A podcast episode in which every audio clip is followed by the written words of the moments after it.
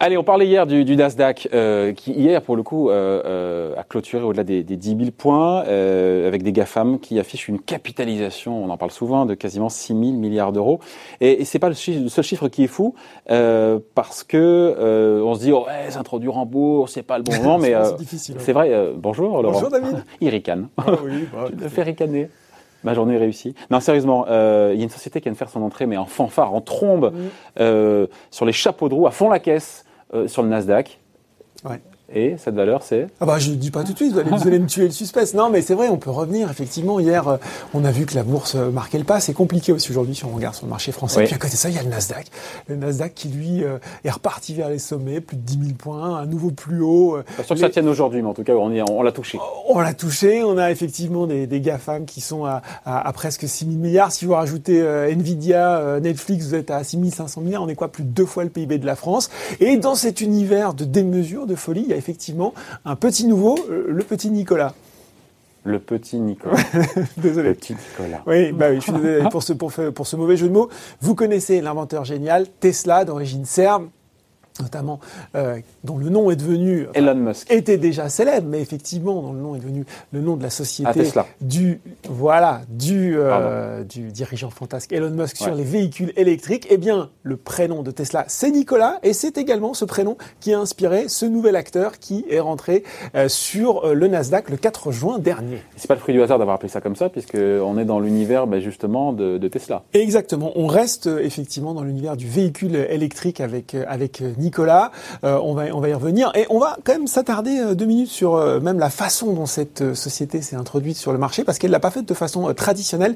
Elle l'a faite lors de ce qu'on appelle une reverse merger, c'est-à-dire que vous aviez une société qui était introduite sur le Nasdaq qu'on appelle un special purpose Acquisition Company, un SPAC. Ouais. Et en fait, euh, elle a fusionné avec euh, avec euh, avec Nicolas qui s'est introduit sur le marché. Et figurez-vous que cette, euh, que cette SPAC, elle s'appelle Vecto IQ et que on y retrouve, on y retrouve qui? On y retrouve Stephen Gursky qui est l'ancien vice-président de General Motors, donc quelqu'un qui connaît un peu bien le, euh, qui est un peu bien le, le sujet. Je vous complète. On voit, on- donc ils font quoi juste, Nicolas? Alors Nicolas, ils, ils font On, on voit des, euh, effectivement, des camions. Ils, ils font des camions et ce qui en tout cas fait on va y revenir. Ah, pardon, David. oui, Vous, vous brûlez Oui, les oui, non, étapes, vois les images, en fait, brûlez attention, on va y revenir. Mais ce qui a véritablement fait décoller leur cours, c'est-à-dire qu'ils sont introduits sur le Nasdaq le 4 juin, ça a plutôt bien marché.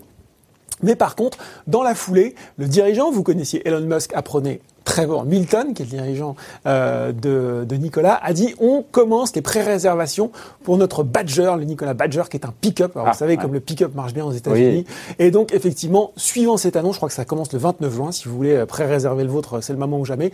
Pick-up à la fois électrique avec potentiellement une pile à combustible et hydrogène. Et c'est là où on va y revenir.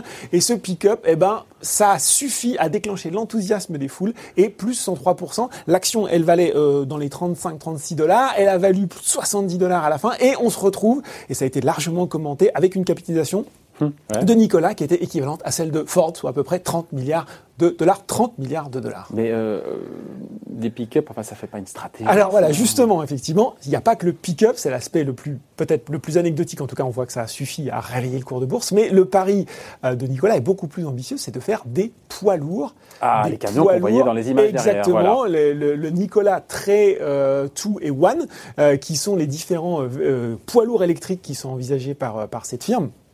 Avec une promesse énorme, c'est que ce sont, vous savez que c'est le dernier bastion du diesel, le poids lourd, parce que euh, intégrer des batteries, euh, les batteries sont trop lourdes avec une autonomie trop limitée. Et donc le pari de Nicolas, c'est de dire, on va euh, mettre derrière ces batteries électriques une pile à combustible, vous savez, la pile à combustible à hydrogène. Donc ça va être Ah. l'hydrogène qui va alimenter ces camions avec, euh, David, des promesses complètement folles, à la fois des camions qui auraient une autonomie de plus de 1000 km. Et vous savez, l'avantage de l'hydrogène, c'est que ça ne fait que rejeter de la vapeur d'eau. Donc c'est vraiment le meilleur des deux mondes. Euh, des camions euh, propres, une énergie, euh, une autonomie euh, énorme avec une capacité de charge fantastique. Enfin, voilà, de quoi faire rêver de vendre de l'or en barre aux investisseurs. Évidemment, mais euh, sur l'hydrogène, on n'y est pas encore tout à fait. C'est pas totalement au point là, le- ce truc Alors effectivement, la, pile à combustible. Ah, il est beau, il est beau, il est beau. Quand alors ça c'est le ça c'est le trait, c'est le voilà, c'est le troisième. Et voilà, on le voit effectivement, c'est le c'est le premier qui sera commercialisé dans une version strictement électrique, notamment en Europe. Et effectivement, si on regarde la stratégie euh, de la pile à combustible, enfin le, la technologie, la technologie elle est connue depuis longtemps, mais effectivement, comme vous dites, on n'est pas encore euh, tout à fait au point. Les rendements sont pas fantastiques. C'est une technologie qui est assez coûteuse, donc il y a encore beaucoup à faire. Et puis David, il n'y a pas que la pile sur lequel il va falloir bûcher, bosser. Il y a aussi le réseau. Et oui, parce qu'il va ah falloir recharger, il va falloir on se recharger. l'hydrogène hyper vite. Hein. Contrairement à l'électrique où il faut 2, 3, 4, 5 heures. C'est aussi la promesse. 10-15 minutes, c'est ce qu'ils disent, 10-15 minutes comme le diesel. Pour recharger le, et puis, euh, et puis, ils nous annoncent que, bah, effectivement, d'ici, euh, comment dire, euh, d'ici 2028, je crois, euh, ils nous annoncent à peu près 700 stations d'hydrogène qui seront disponibles aux États-Unis et au Canada. Je vous dis pas l'investissement, d'autant plus que cet hydrogène, ils veulent le produire eux-mêmes plutôt que de l'acheter à des industriels. Et donc, ils vont être obligés bah, de faire leur propre station. Alors, à partir d'énergie renouvelable, tant qu'à faire. Donc, des, des solaires, de l'éolien, du nucléaire aussi, pour produire l'hydrogène qui dans ces stations.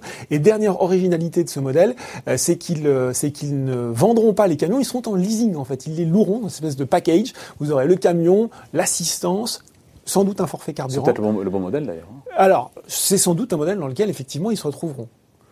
Alors on se dit quoi?